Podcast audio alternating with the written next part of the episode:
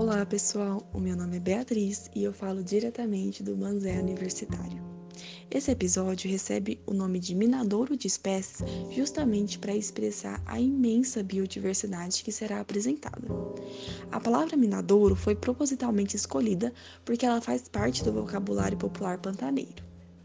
O Pantanal possui 2 mil tipos de plantas aproximadamente 582 espécies de aves, 132 espécies de mamíferos, 113 de répteis e 41 de anfíbios. Além disso, é um supercentro de reprodução de aves, e a abundância de plantas xerófitas, mesófilas e hidrófilas é imensa. Olha que ainda existem muitas espécies a serem descobertas, né? Essa região abriga também espécies ameaçadas de extinção, como a onça pintada, o tamanduá bandeira e a arara azul grande.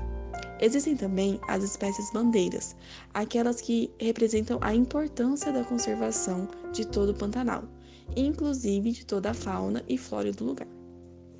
A estratégia de conservação desse patrimônio são várias, mas uma das principais é as unidades de conservação, denominadas UCs.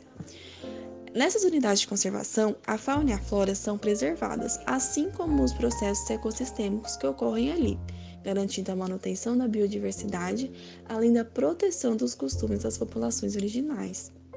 Mesmo assim, as queimadas infelizmente vêm acontecendo nessas áreas. Nas UCs, as queimadas elas deveriam acontecer só por origem natural ou para a construção de abertura de aceiros, para evitar a propagação de incêndios mas não é isso que tem acontecido. Todas as unidades de conservação elas deveriam ter um plano diretor de manejo para definir as atividades de controle das queimadas.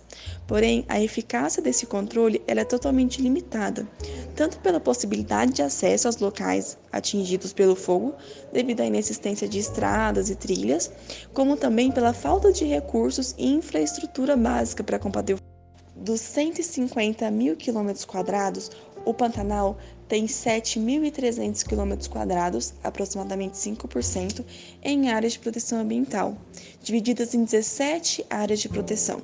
Dessas 17 áreas de proteção, 16 delas, ou seja, 94%, tiveram focos de queimadas nos últimos anos. Mas esse é um assunto para o próximo episódio. Obrigada por nos ouvir e até mais.